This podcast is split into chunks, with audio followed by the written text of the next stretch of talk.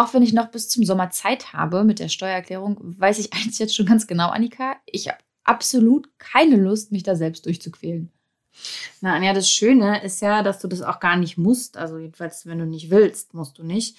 Ein paar Optionen haben wir da nämlich doch noch zur Auswahl. Und welche das genau sind und wie wir für uns die richtige Variante finden, darüber sprechen wir heute. Auf Geldreise, der Finanztipp-Podcast für Frauen mit Anja und Annika. Hallo, liebe Geldreisende. Auch von mir ein liebes Hallo. Diese Woche widmen wir uns mal wieder dem Thema, über das wir 2021 verstärkt sprechen wollen, den Steuern oder genauer gesagt die Steuererklärung und wie wir sie ganz einfach mit ein wenig Unterstützung von außen erledigen und uns im besten Fall sogar eine Steuererstattung sichern. Das äh, hatten sich nämlich viele von euch bereits zu Beginn unserer Geldreise gewünscht, dass wir da mal einen Blick auf die vielen Möglichkeiten werfen, auf die Vor- und Nachteile und auf die Kosten und auch auf einiges mehr. Und damit wir das nicht alleine machen müssen, haben wir uns eine Expertin in Sachen Steuerrecht eingeladen, Dr. Isabel Glocke vom Bund der Steuerzahler. Liebe Isabel, schön, dass du heute bei uns bist. Ja, sehr gern. Ich freue mich auf die Geldreise. Ja, Isabel, bevor wir gleich richtig loslegen, magst du uns allen noch ein bisschen was über den Bund der Steuerzahler erzählen? Der Bund der Steuerzahler ist schon eine relativ alte Vereinigung. Sie gibt es schon seit über 70 Jahren. Ist ein Verein, ein gemeinnütziger, unabhängiger Verein, der sich eben mit Finanzthemen beschäftigt, sowohl das Steuerrecht als auch das Haushaltsrecht im Fokus hat und ähm, schaut, dass mit unseren Steuergeldern, die wir ja auch alle bezahlen, ordentlich umgegangen wird. Viele von euch kennen bestimmt das sogenannte Schwarzbuch, das wir immer im Herbst oh ja. veröffentlichen, wo, wo wir eben die Fälle zeigen, wo das mit, der Steuer, mit dem Steuergeld nicht so gut geklappt hat, wo eben Ausgaben gemacht worden sind, die nicht so sinnvoll waren. Und zum Zweiten beschäftigen wir uns natürlich auch mit dem Steuerrecht. Das wollen wir ja hier heute auch machen. Das betrifft vor allem den Bereich äh, einfache Steuerrecht, wie mache ich meine Sachen geltend, wie mache ich eine Steuererklärung, also Service drumrum, also dieser ganze Bereich. Super. Eine Frage, die wir gerne mal zu Beginn stellen, ist die nach der eigenen Geldreise. Wie sah die denn bei dir aus, Isabel? Ganz konservativ eigentlich. Ich bin noch mit dem Sparbuch aufgewachsen und mhm. äh, so ein bisschen steckt das, glaube ich, auch noch drinne. Also ich bin nicht so der ganz äh, große Finanzjongleur, sondern setze eher auf äh, ja bewährtes, bewährte Finanzprodukte. Da bin ich ehrlich. Vielleicht mhm. sollte ich da einfach mal ein bisschen ähm, ja spontaner werden und äh, mich vielleicht auch mal nach anderen Möglichkeiten umschauen. Das heißt, Aktien hast du jetzt nicht, meinst du? Ja, einen kleinen Fonds, aber das sind mhm. jetzt keine großen, also ich spekuliere nicht groß an der Börse oder handle nicht mit Bitcoins. Das würden mhm. wir ja auch nicht machen. Ja, ist ja auch immer die Frage, ob das so genau. sinnvoll ist. Ne? Ja. Genau. Das deutsche Steuerrecht gilt ja als eines der kompliziertesten weltweit und äh, viele empfinden tatsächlich auch die Steuererklärung als eine Art Qual oder, naja, sagen wir zumindest als notwendiges Übel. Glücklicherweise müssen wir da aber nicht alleine durch. Wenn wir nicht wollen, dann können wir uns eben Hilfe holen. Bevor wir darauf zu sprechen kommen, an wen wir uns wenden können, hast du Zahlen für uns, wie viele bei der Steuererklärung wirklich auf Hilfe setzen oder beziehungsweise wie viele das dann in die eigenen Hände nehmen? Das kann man so pauschal gar nicht sagen, weil inzwischen gibt es ja neben den klassischen Beratern, also dem Steuerberater oder den Lohnsteuerhilfevereinen, auch äh, viele tolle Möglichkeiten, die einen das Leben selbst erleichtern. Ähm, deshalb kann man das gar nicht so fest in Zahlen greifen, weil man das letztlich auch gar nicht so ähm, ja, sieht, wo das denn letztlich herkommt, diese Erklärung. Isabel, ein Kollege von uns bei Finanztipp arbeitet nebenher noch beim Lohnsteuerhilfeverein. Also der Verein unterstützt bei der Steuererklärung. Das wäre jetzt ein Ansprechpartner. Du hast auch gerade schon einen zweiten genannt, Steuerberatung. Ähm, welche weiteren gäbe es dann noch? Oder wo kann ich mir sonst noch Hilfe holen? Also wenn ich wirklich eine menschliche Unterstützung möchte, dann sollte ich auf jeden Fall den Steuerberater oder den Lohnsteuerhilfeverein wählen. Da kann ich fragen, da habe ich eine echte Person, die mir dann auch antwortet. Wenn ich sage, okay, das brauche ich gar nicht so sehr, ich brauche aber vielleicht ein bisschen Hilfe, dann sind auch technische Lösungen immer eine gute Variante. Da gibt es schon seit vielen Jahren sogenannte Steuersoftware, da haben sich auch verschiedene Anbieter profiliert. Das ist äh, solide, das ist hilfreich, das kann man nutzen, die kriegt man für ein kleines Geld im Handel Onlinehandel gekauft. Zum anderen gibt es inzwischen Apps, die auch gerade von jungen Leuten total gerne genutzt werden. Ähm, da lädt man sich einfach die App runter und macht am Smartphone oder am Tablet seine Steuererklärung. Das eignet sich vor allem für einfache Fälle, also wenn ich zum Beispiel Arbeitnehmer bin. Natürlich kann ich auch auf die Finanzverwaltung setzen und mir einfach die Steuerformulare bei den Finanzämtern abholen oder mir die online runterladen und ausdrucken oder direkt am PC ausfüllen. Das Online-Finanzamt, das heißt Elster, das kann ich benutzen. Da muss ich mich einmal registrieren und dann geht es auch dort los. Aber ich finde bei Elster, also ein bisschen mehr Tipps bekomme ich doch tatsächlich eher bei der Steuersoftware, oder? Beziehungsweise dann sowieso äh, bei, bei der menschlichen Hilfe, Steuerberatung, Lohnsteuerhilfeverein. Also ich kann mich daran erinnern, ähm, ich war da immer, ich sag jetzt mal, mäßig zufrieden, wenn ich das mit Elster gemacht habe, weil einiges für mich auch, also ein Buch mit sieben Siegeln war tatsächlich, muss ich gestehen. Ja, da bist du nicht alleine, das geht ja vielen so, ähm, die dann einfach sagen, nee, also ich habe gerne noch ein bisschen Unterstützung, noch mal eine Hilfsstellung oder mal noch eine Nachfrage, die das Programm oder die App mir einfach stellt. Und dann denke ich doch, ey, das habe ich doch auch gehabt und da kann ich vielleicht noch ein paar Euro Steuern sparen und ein bisschen was rausholen. Das ist letztlich einfach Geschmackssache. Ja, es ist Typsache. Der eine mag sich eben durch die Formulare kämpfen, weil er das einfach gewohnt ist und auch nicht ablegen möchte. Der nächste sagt, er macht das, er ist ein Profi und zieht das einfach über Elster durch. Und der nächste sagt, er braucht ein bisschen Unterstützung, fühlt sich einfach sicherer, wenn eben das Programm nochmal bestimmte Sachen einfach abfragt und ich nachher nochmal diesen Prüfer drüber schicken kann, diesen elektronischen, der mich dann eben auch noch auf Fehlerquellen hinweist. Kann ich mir eigentlich aussuchen, an wen ich mich wende oder was ich nutze? Oder gibt es da zum Beispiel irgendwelche Einschränkungen? Ich denke da jetzt gerade an, an eine Gehaltsobergrenze oder sowas. Also grundsätzlich ist es so, dass Sie natürlich die Programme, die Softwareprogramme nutzen können für jeden erdenklichen Fall. Bei den Apps ist es etwas eingeschränkt. Die lohnen sich vor allem für Arbeitnehmerfälle mit kleineren Einkünften vielleicht drumherum. Der Steuerberater berät auf jeden Fall alles und jeden. Ja, der ist ja natürlich dann, das ist eine hochwertige Dienstleistung, etwas kostenintensiver. Wenn Sie Arbeitnehmer sind, ähm, können Sie oder Rentner, dann können oder könnt ihr auf jeden Fall zum Lohnsteuerhilfeverein geben. Die gibt es inzwischen in jeder Stadt. Und ähm, dort gibt es eine kleine Einschränkung. Die Lohnsteuerhilfevereine dürfen eben Arbeitnehmer beraten mit weiteren Nebeneinkünften bis zur Obergrenze von 18.000 Euro. Also beispielsweise, wenn ich noch eine Eigentumswohnung habe als Kapitalanlage, die ich vermiete. Bin ich aber selbstständig, Gewerbetreibender, dann ist der Lohnsteuerhilfeverein für mich tabu, weil dann kommen in der Regel noch andere Fragen auf mich zu, also etwa die Umsatzsteuer oder die Gewerbesteuer. Und das macht der Lohnsteuerhilfeverein dann halt nicht mehr. Da könnte ich mir vorstellen, dass es dann einfach auch ein Stück weit komplizierter wird und dann man sowieso besser bei der Steuerberatung aufgehoben ist? Richtig, dann wird es echt komplexer und dann sollte man sich da wirklich den komplett ausgebildeten Steuerprofi äh, zur Hand nehmen. Natürlich kann ich auch als Selbstständiger meine Steuererklärung selbst machen. Ich muss dann halt ein bisschen mehr Zeit investieren. Das ist gerade am Anfang aufwendig, aber schaffen kann ich das natürlich auch. Mhm. Äh, ich kann mir vorstellen, dass es einfach tatsächlich auch für viele eine Kostenfrage ist, für wen oder was ich mich entscheide. Den Kostenpunkt würde ich jetzt noch mal kurz zurückstellen. Ähm, vorher interessiert mich nämlich, wo denn beispielsweise die Vorteile liegen bei SteuerberaterInnen so, das ist vor allem so, der Berater oder die Beraterin, die ist komplett ausgebildet, die hat ein Examen abgelegt in Deutschland. Das ist also jemand, der wirklich äh, zertifiziert, geprüft ist. Ähm, der hat eine richtig, richtig viel Ahnung. Das sind auch schwere Prüfungen, die die ablegen müssen.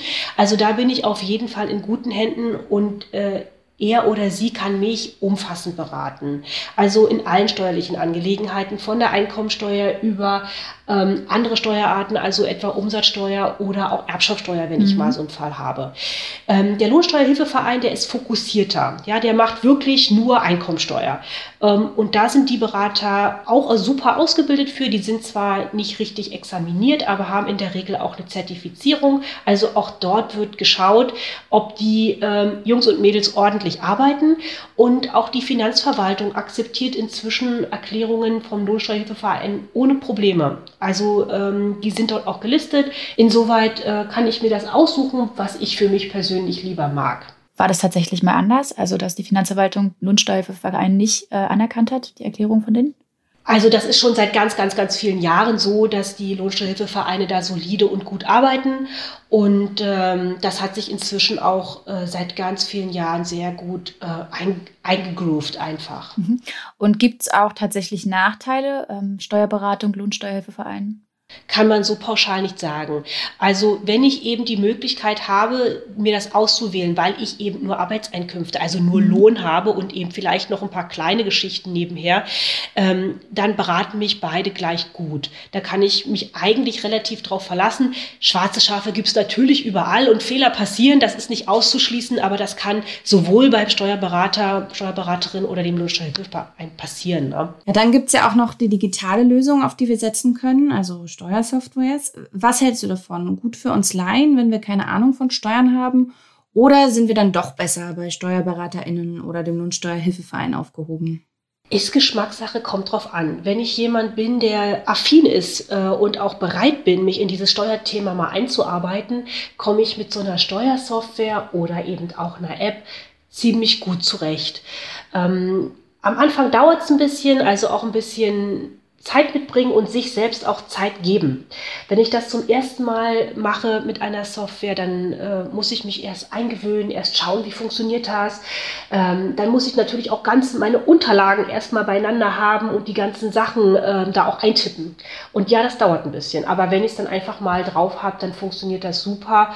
Und äh, wenn ich im, im, nächsten Jahr dann das gleiche Produkt wieder nutze, dann äh, geht das auch ganz fix. Ich kopiere mir einfach die Stammdaten oder die Daten rüber und äh, schon habe ich im nächsten Jahr einen super Zeitvorteil. Und die Softwarelösung mal ausgeklammert, muss ich so mit Leistungsunterschieden rechnen? Also mal überspitzt gefragt, holt die Steuerberatung vielleicht für mich mehr raus als der Lohnsteuerhilfeverein? Nee, also der Steuerberater und der Lohnsteuerhilfeverein, die sollten die gleiche Steuer mhm. ausrechnen, die das äh, Finanzamt dann hoffentlich auch äh, für richtig befindet. Ähm, also da gehe ich davon aus, dass die Berater gleichwertige Leistungen anbieten können. Natürlich gibt es immer so ein paar Sachen, wo der eine sagt, hey, das stecken wir noch mal mit rein, wir probieren das mal und wenn das Finanzamt dann streicht, dann ist es halt so. Ähm, das ist aber auch so ein bisschen eine Typfrage, ja, weil jeder Berater, Beraterin tickt auch ein bisschen anders und hat eine andere Strategie. Aber grundsätzlich soll sollten die die gleichen richtigen Ausgaben und Einnahmen ermitteln. Das ist bei einer Software natürlich ein bisschen anders. Da bin ich ja auf mich angewiesen, beziehungsweise auf das Programm. Und ähm, natürlich kann es da sein, dass mir mal was durchrutscht, einfach weil ich dann doch nicht so sorgfältig den Leitfaden abarbeite. Ähm, oder ich einfach äh, gefrustet bin und sage, jetzt schreibe ich das einfach in das Programm rein und äh, versuche einfach mal das beim Finanzamt durchzubekommen. Ähm, weil ich es dann doch nicht so ganz genau weiß. Ja, also klar, da gibt es Unterschiede. Hast du ein paar Zahlen zur besseren Einordnung für uns? Also wie viel Steuerkanzleien im Schnitt für ihre MandantInnen rausholen oder wie viel jetzt der Lohnsteuerhilfeverein oder wie viel dann auch mit einer Software für mich drin ist? Kann ich leider so nicht sagen, da gibt es auch keine Statistiken mhm. drüber. Ähm, wo es eine Zahl zu gibt, das ist die allgemeine durchschnittliche Steuererstattung. Das heißt, wenn ich ein Steuererstattungsfall bin, dann kriege ich so im Schnitt äh, gut 1000 Euro zurück. Also das ist natürlich ein Durchschnittswert, da kann man mal drüber liegen. Das kann zum Beispiel vor allem bei Ehepaaren der Fall sein. Ich kann aber auch, wenn ich Single bin, deutlich drunter liegen. Ähm, aber man sieht schon an der Größenordnung, also 1000 Euro, das, das ist ja schon eine Menge Geld. Da kann man einen tollen Urlaub von machen, wenn man wieder verreisen darf. Oh ja. Oder irgendwas anderes Tolles mit anstellen, ja. Ähm, deshalb lohnt sich da auch die Mühe. Und wenn man das mal runterbricht, selbst wenn man da drei oder vier Stunden mit seiner Steuererklärung beschäftigt ist, das ist ein toller Stundensatz. Auf jeden Fall. Den hätte ich auch gerne, hätte ich gar kein Problem mit. Lass uns aber jetzt nochmal zu den Kosten kommen. Also wann lohnt sich denn eigentlich welche Lösung finanziell für mich? Ich denke mir jetzt, okay, ist schön und gut, dass zum Beispiel Steuerberatung gegebenenfalls mehr für mich rausholt, weil die da eben noch, noch mal irgendwie tiefer reingehen und sagen, wir probieren das jetzt, wie du vorhin meintest oder meine Steuerlast stärker drücken. Aber es bringt mir ja nicht unbedingt was, wenn ich dafür ja ein extrem hohes Honorar zahlen würde. Hast du da vielleicht irgendwie so eine kleine Kostenübersicht mit uns, wie viel wir, also mit wie viel wir rechnen müssen, wenn ich mich zum Beispiel an eine Steuerkanzlei wende oder einen Lohnsteuerhilfeverein? Also die Lohnsteuerhilfevereine, das ist so ein bisschen so ein rundum sorglos Paket. Da zahle ich einen Jahresbeitrag, der hängt ein bisschen davon ab, wo ich, in welchem Verein ich äh, Mitglied werde dann. Das kriege ich auch vorher ganz einfach raus. Das sagen die mir auch, was es mich kostet. Und dann ist da im Endeffekt die Steuererklärung drin und eben eventuell auch, wenn es Nachfragen vom Finanzamt gibt, das machen die dann auch alles für mich und eventuell auch ein Einspruchsverfahren. Beim Steuerberater oder bei der Beraterin ist es etwas anders. Da geht es nach Einzelleistungen, da wird wirklich dann alles einzeln abgerechnet. Ähm, in der Regel orientiert sich das auch ein bisschen daran, was ich an Gehalt habe, also mhm. meine Gehaltshöhe. Aber auch da vorher nachfragen, da kann man eben verschiedene Sachen auch vereinbaren und das sagen die Beraterinnen dann einen auch, womit man rechnen muss und was auf einen zukommt. Und was ja für uns natürlich jetzt an der Stelle super interessant ist, hast du irgendwelche Tipps, wie man eine gute Steuerberatung findet oder einen guten Lohnsteuerverein? Oder muss ich mir da vielleicht gar keine Gedanken machen, da alle wirklich viel von ihrem Job verstehen und dass es da kaum Qualitätsunterschiede gibt? werde ich immer wieder gefragt. Ähm, ist ja auch eine spannende ist auch, Frage. Ist eine spannende Frage, äh, absolut. Ähm, also erstmal gerade Steuerberater, Steuerberaterinnen, die sind examiniert, die haben eine richtig tolle Prüfung abgelegt. Das ist äh, ein Qualitätssiegel, das mhm. man da bekommt. Okay. Auch die Lohnsteuerhilfevereine werden inzwischen zertifiziert, also auch die sind geprüft und auch gecheckt, so dass ich da relativ sicher sein kann, dass ich an jemanden gerate, der auch vom Fach Ahnung hat. Mhm. Natürlich kann immer mal was daneben gehen, das will ich jetzt nicht 100% ausschließen, aber im Grundsatz bin ich bei beiden gut aufgehoben.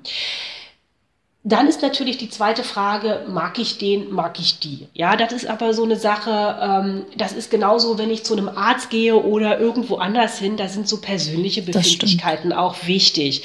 Ähm, der eine ist mir sympathischer oder angenehmer vom, vom Typ her als vielleicht jemand anderes.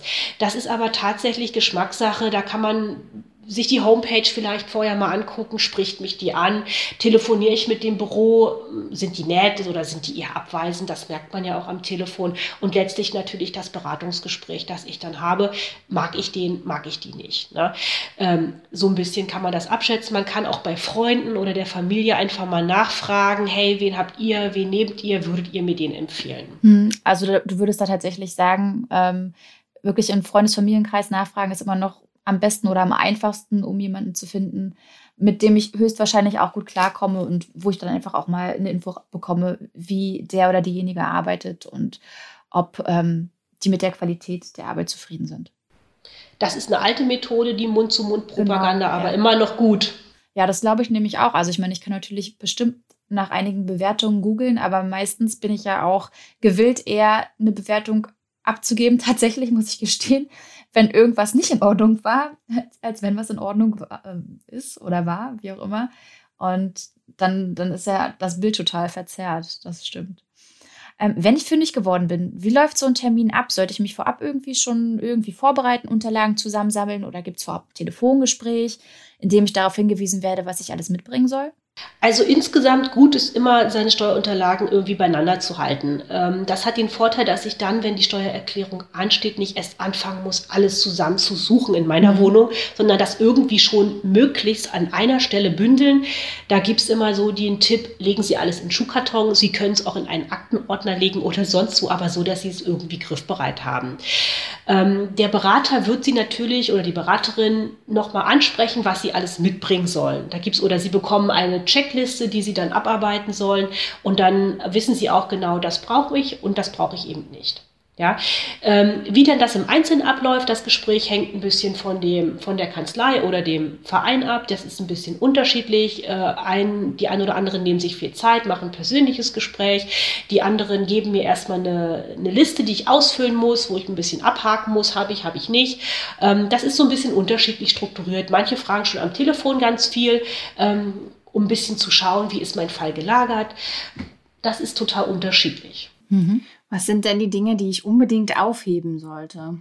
Als Arbeitnehmerin äh, unbedingt die Lohnsteuerbescheinigung. Ähm, das ist das, was ich am Jahresende oder am Anfang des nächsten Jahres von meinem Arbeitgeber bekomme. Das ist so ein schnöder Zettel. Da steht aber eine ganze Menge drauf, was ich für die Steuer brauche. Ähm, da ist also vor allem mal mein Jahresgehalt obendrauf, das, was ich an Krankenkasse bezahlt habe, Arbeitslosenversicherung, Rentenversicherung, Pflegeversicherung, ob ich vielleicht ein Jobticket bekommen habe oder sonst irgendwelche Sachbezüge, also Verpflegungsgutscheine oder so. Also das Ding ist super wertvoll wertvoll. Unbedingt aufheben, nicht wegmachen. Das äh, ist Ihre Basis für die Steuererklärung. Und ähm, dann kommen eben noch so Sachen drumherum. Ne?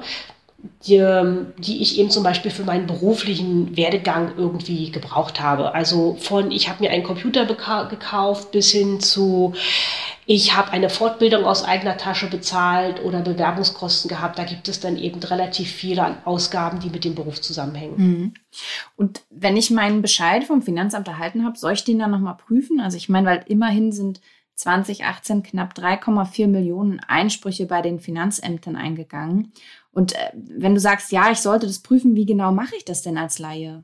Unbedingt prüfen ist eine total wichtige Sache. Also erstmal ähm, die sind nicht sehr schön, diese Steuerbescheide, die sind unglaublich klein gedruckt.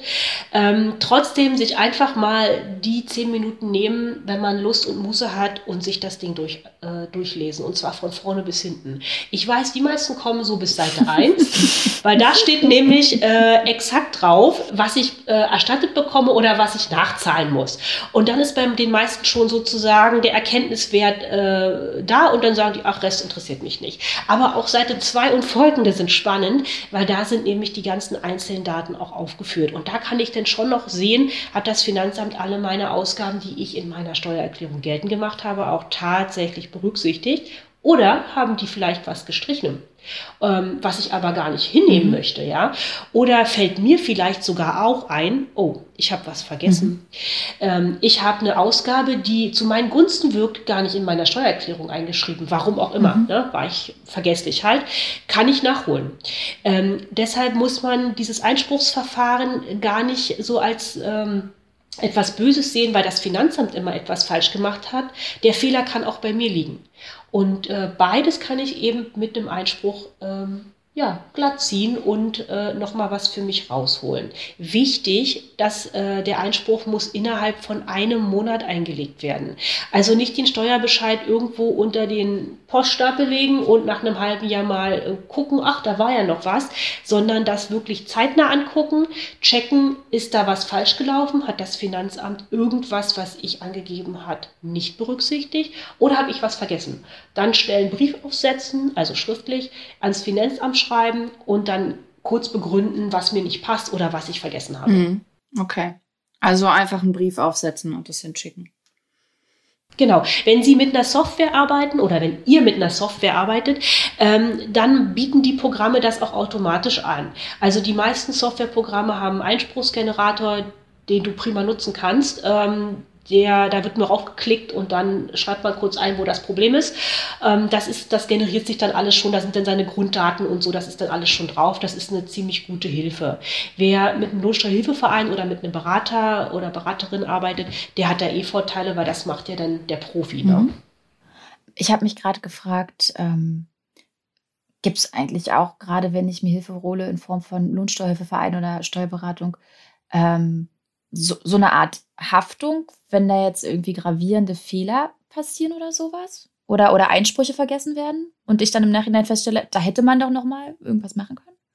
Genau. Also der Berater, der kostet nicht nur, sondern er haftet auch. Mhm. Ähm, die bringen eben eine Dienstleistung, die ich ja auch bezahle und dann gibt es eine ganz normale Haftung. Also sind da grobe Fehler oder ähm, Beratungsverstöße passiert oder irgendwas nicht richtig gemacht worden, dann haben die da im Hintergrund auch eine Rechtsschutz, also eine Versicherung, mhm. die Berater, und ähm, die kann ich dann im Zweifelsfall auch in Anspruch nehmen.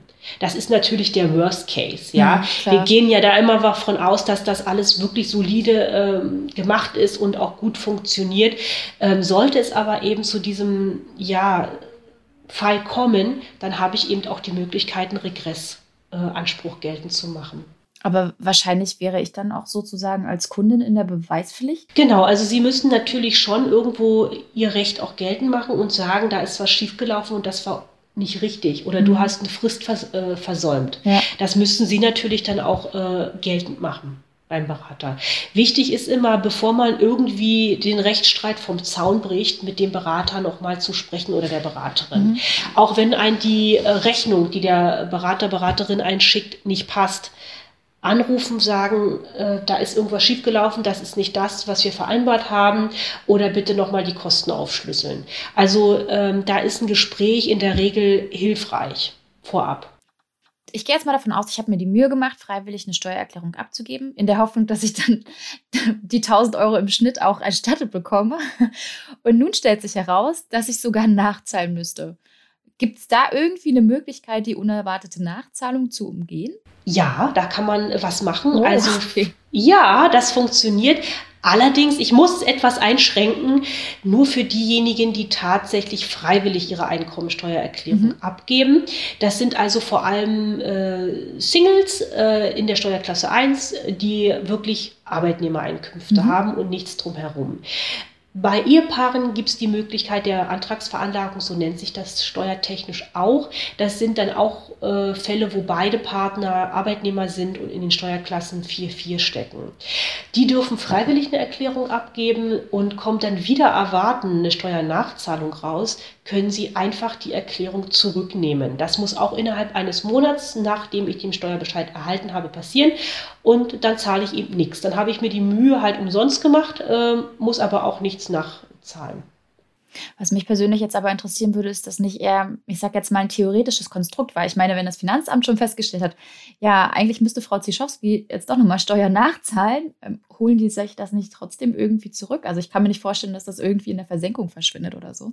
Ähm, nö, bei einer freiwilligen Veranlagung dürfen die das nicht. Da sind sie ja sozusagen äh, freiwillig, aber diese Fälle sind auch relativ selten. Mhm. Also äh, in der Regel ist es so bei Arbeitnehmern, äh, dass die etwas zurückbekommen, weil der Arbeitgeber zielt ja von meinem Lohn jeden Monat Lohnsteuer ab. Und der Lohnsteuerabzug, der ist in der Regel so hoch, ähm, dass nicht das Finanzamt miese macht, sondern ich. Ja, darum okay. mache ich ja die Steuererklärung und versuche mir das eben wieder zurückzuholen oder zumindest anteilig wieder zurückzuholen. Also diese äh, Nachzahlungsfälle bei freiwilliger Veranlagung, die gibt es, aber die sind tatsächlich nicht so häufig. Okay, und, und wenn jetzt alles fertig ist und ich habe den Steuerbescheid bekommen, es stimmt alles soweit, wie lange muss ich den denn eigentlich aufheben? Das hängt ein bisschen davon ab, was auf dem Steuerbescheid draufsteht. Also grundsätzlich würde ich den mindestens den einen Monat äh, aufheben. In dieser Zeit kann ich ja ohnehin auch Einspruch mhm. einlegen. Ähm, mein Tipp, ein bisschen länger aufheben. So dick sind die Dinger auch nicht. Ähm, da kann man sich vielleicht auch ein kleines Archiv mal anlegen und die einfach ähm, ja abheften und ein paar Jahre auch bei sich liegen lassen. Was Sie allerdings machen können, die ganzen Unterlagen um den Steuerbescheid drumherum, die können dann einfach auch entsorgt werden. Also wenn Sie da noch irgendwelche Quittungen haben für irgendwelches Büromaterial, was Sie abgesetzt haben und der Steuerbescheid ist bestandskräftig geworden, das heißt in der Regel nach einem Monat, ähm, dann einfach die Belege in den Müll wegmachen, wenn man die auch für sonstige Zwecke nicht mehr braucht. Dann reicht wirklich den Steuerbescheid abzuheften und dann ist man da auf der sicheren Seite. Ähm, als Juristin sage ich aber auch ganz ehrlich, ähm, manchmal hilft Aufheben halt doch, auch von solchen kleinen Belegen. Äh, Beispiel, ich habe mir einen Computer gekauft, den ich auch bei der Steuer abgesetzt habe, weil ich den einfach beruflich brauche. Mhm. Ähm, da würde ich ehrlich gesagt die Quittung jetzt nicht einfach aussortieren und wegwerfen, weil da ist ja auch eine gewisse Gewährleistung drauf. Ne? Also ja. wenn der Computer irgendwie mal kaputt geht, dann will ich ja vielleicht nochmal beim Händler anklopfen und sagen, hör mal, das Gerät hat hier aber nur ein halbes Jahr gehalten, kann ja wohl nicht sein. Hm, das stimmt. Und deshalb muss man so ein bisschen gucken. Also zu arg aufräumen ist, glaube ich, da nicht gut. Ich habe mich gerade gefragt, ähm, kann ich nicht auch einfach alles digitalisieren? Würde das, wenn ich da mal irgendwas nachreichen müsste und das äh, Finanzamt fordert, schicken Sie mal die und die Rechnung oder so, ähm, würde das auch durchgehen? Und im Worst Case könnte ich es ausdrucken oder brauche ich da immer die Originalquittung? Also theoretisch reicht gerade im Bereich der Werbungskosten, das sind die Ausgaben, die mit meinem Beruf zusammenhängen, eine Glaubhaftmachung aus. Das ah, heißt, ah, okay. ich müsste, ähm, da müsste was eingescanntes auch ausreichen. Für andere Zwecke ist ein Original manchmal sinnvoll, also zum Beispiel, wenn ich irgendwelche ähm, ja, Gewährleistungssachen oder so nochmal geltend machen möchte. Oftmals bekomme ich ja aber auch nur eine elektronische Rechnung. Hm, also genau. äh, gerade wenn es so um Telefonanbieter geht, äh, geht äh, die sind ja äh, total digital und schicken alles elektronisch. Ähm, das habe ich dann in meinem Kundenkonto oder so. Ja, da habe ich ja auch jederzeit drauf Zugriff. Ähm, deshalb muss man so ein bisschen gucken. Also inzwischen nimmt auch die Finanzverwaltung digitale Unterlagen an. Also auch dem Finanzamt kann ich in der Regel ein PDF schicken. Das können die erfassen. Das klingt doch schon mal sehr gut. Ja, Hast du noch abschließend einen Tipp für uns, ähm, auf den wir vielleicht bisher gerade gar nicht zu sprechen gekommen sind? Ich glaube, wir haben total viel geklärt. Ähm, mein Tipp ist auf jeden Fall, wer die Steuererklärung äh, zum ersten Mal macht, ein bisschen Zeit einplanen. Ähm, die Mühe lohnt sich auf jeden Fall. In der Regel kommt ein bisschen was rum. Und dann hat man doch irgendwie mehr abzusetzen, als man glaubt. Ähm, also wenn man sich da erstmal mit beschäftigt, dann denkt man, ach stimmt, das habe ich auch noch und im Homeoffice war ich noch und hier habe ich noch was und ähm, die Riester-Rente habe ich vielleicht noch. Ähm, das lohnt sich. Also ich sage immer, mutig sein und mal den Blick erweitern und dann habe ich vielleicht ein bisschen, bisschen Geld zurück. Oh, das wäre auf jeden Fall sehr, sehr schön und ein schönes Schlusswort. Also, liebe Isabel, danke, dass du heute Gast bei uns im Podcast warst und uns noch mehr darüber erzählt hast, wie wir mit Unterstützung gut durch die Steuererklärung kommen, wo wir uns überall Hilfe holen können und vor allem, wie wir für uns die richtige Person finden. Und ich muss ja tatsächlich zugeben, dass das für mich auch persönlich die perfekte Vorbereitung ist, ähm, mich an meine Steuererklärung zu machen, denn ich wusste bis dato noch nicht, also ich wusste, ich möchte mir auf jeden Fall Hilfe holen, aber ich wusste bis dato noch nicht, ob ich das rundum sorglos Paket möchte oder doch die Steuerberatung oder eine Steuersoftware. Ähm, aber du hast auf jeden Fall jetzt schon ein bisschen mehr Licht ins Dunkel gebracht. Danke dafür. Es hat uns wirklich viel Spaß gemacht. Ja, sehr gern. Ja, ich würde sagen, an der Stelle verabschieden wir uns einfach von Isabel, oder? Genau. Vielen lieben Dank, Isabel, für die ganzen guten Infos. Tschüss. Sehr gerne und tschüss. Viel Spaß beim Steuern sparen. Danke. Tschüss. Ihr Lieben, ihr hattet hoffentlich auch so viel Spaß beim Hören wie wir bei der Aufnahme und äh, wir hoffen natürlich auch, dass ihr einiges für euch mitnehmt. Falls euch aber trotzdem noch das eine oder andere unklar sein sollte, das ist kein Problem. Also wir verlinken euch wie immer auch den einen oder anderen Ratgeber von Finanztipp direkt in den Shownotes. Ähm, da findet ihr dann auch die Empfehlungen zur Steuersoftware und könnt euch auch ganz in Ruhe nochmal einlesen. Shownotes findet ihr wie immer über unseren Instagram-Account auf Geldreise oder über finanztipp.de slash podcast. Und wenn ihr Glück habt, werden die Shownotes sogar in eurem Lieblingspodcatcher angezeigt. Aber das ist nicht bei allen der Fall. Ja, wir sagen Tschüss, ihr Lieben, bleibt gesund, bis nächste Woche Donnerstag. Bis dahin, ciao.